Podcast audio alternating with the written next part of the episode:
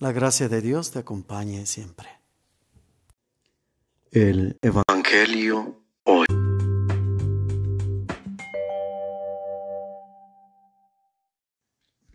Del Santo Evangelio según San Juan.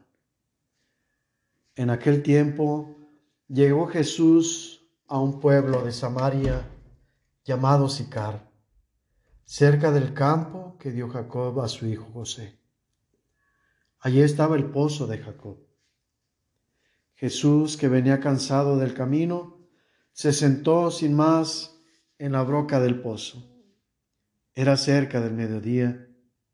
Entonces llegó una mujer de Samaria a sacar agua y Jesús le dijo, Dame de beber. Sus discípulos habían ido al pueblo a comprar comida.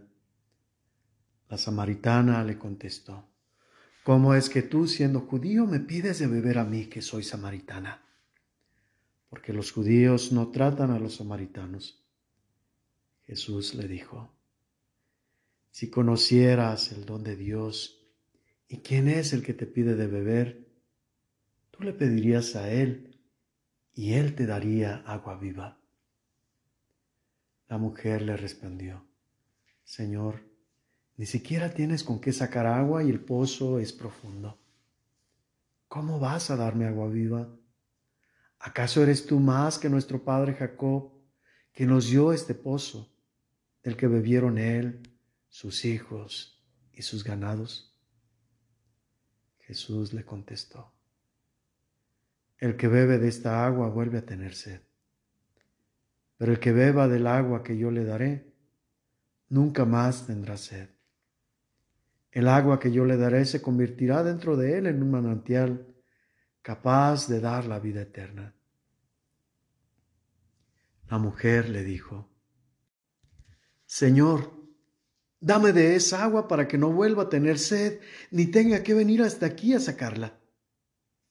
Él le dijo, Ve a llamar a tu marido y vuelve.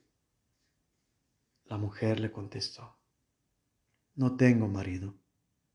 Jesús le dijo, tienes razón en decir, no tengo marido. Has tenido cinco y el de ahora no es tu marido. En eso has dicho la verdad.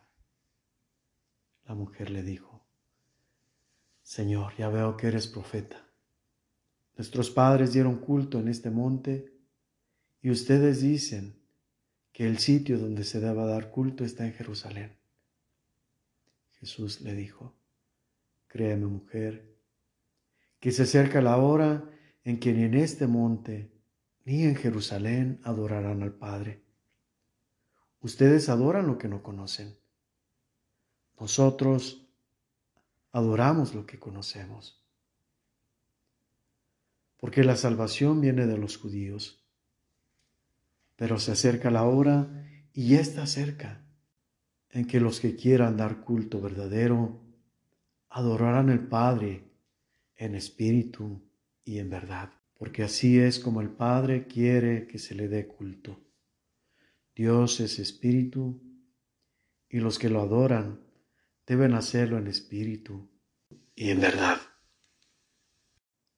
La mujer le dijo, ya sé que va a venir el Mesías, es decir, Cristo.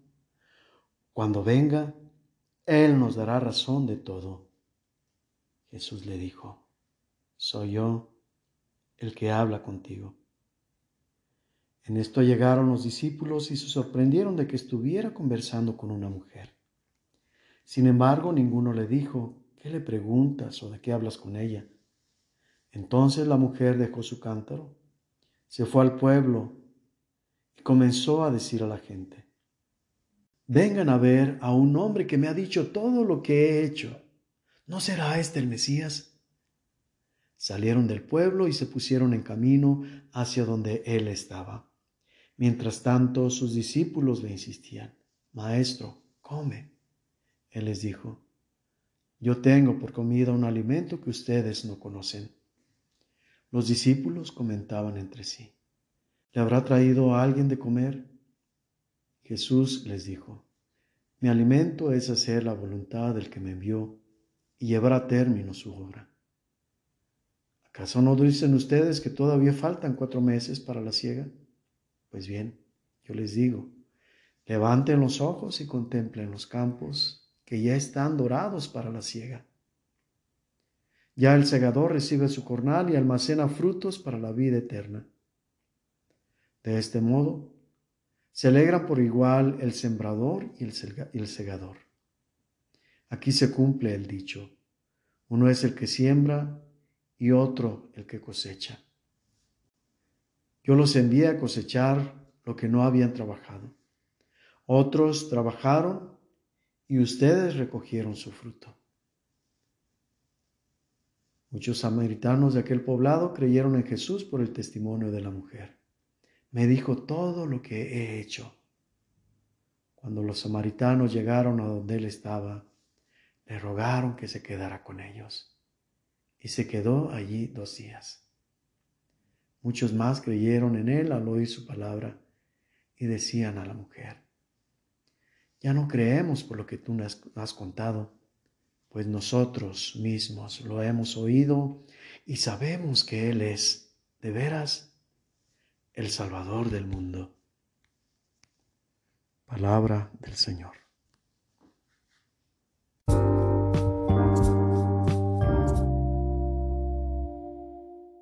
Reflexión. En este pasaje encontramos a un Jesús conciliador. Conciliador en general vemos entre Samaria y Jerusalén, entre los samaritanos y los judíos. Pero de trasfondo a esto, porque señala el mismo pasaje del Evangelio, que estos dos pueblos no se tratan. De trasfondo encontramos a esta mujer que Jesús ayuda a reconciliarse consigo misma. Y no solamente a esta mujer en específico que llegó a recoger agua del pozo cuando estaba Jesús solo en el brocal de este, sino a la mujer en general. Cuando le dice, llama a tu marido Significa pues que la importancia de la mujer en la cultura de este pueblo va a estar en su esposo, en su marido. De este modo, no solo le restaura su dignidad, su valor como persona, sino que una mujer que no tiene valor ante la sociedad, al igual que los niños, es precisamente la que mueve las masas. Es ella quien da la noticia que ha encontrado al Mesías. Y aquí tenemos otro elemento que nos ayuda a entender por qué tenemos a un Jesús conciliador. Ellos le hacen caso y aun cuando Jesús es judío, lo escuchan y no les importa que éste sea de un pueblo con el que no se tratan, sino que lo importante es que se abren su corazón a esta promesa de Dios de darles al Mesías. Y esta conciliación concluye en una conciliación entre la tierra y el cielo, entre lo humano y lo divino. Es señal, dice, de que la mies está lista para la cosecha. Es alegría tanto para lo humano, el segador, aquel que está al servicio de Dios, como también para el dueño de la mies, que es el mismo Dios.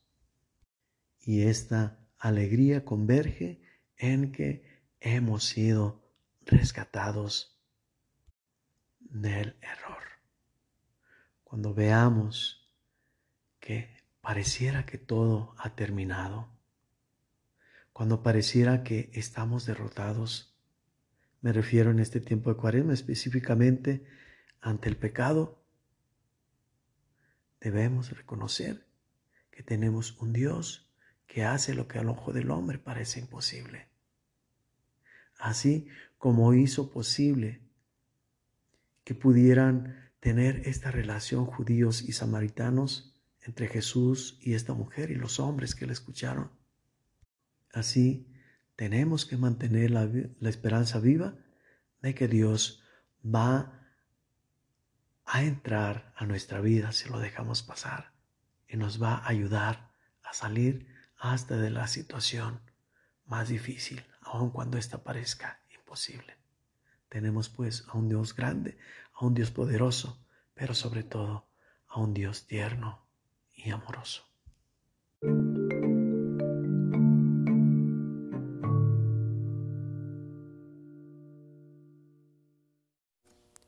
El amor descienda sobre ti y te bendiga en el nombre del Padre, y del Hijo, y del Espíritu Santo.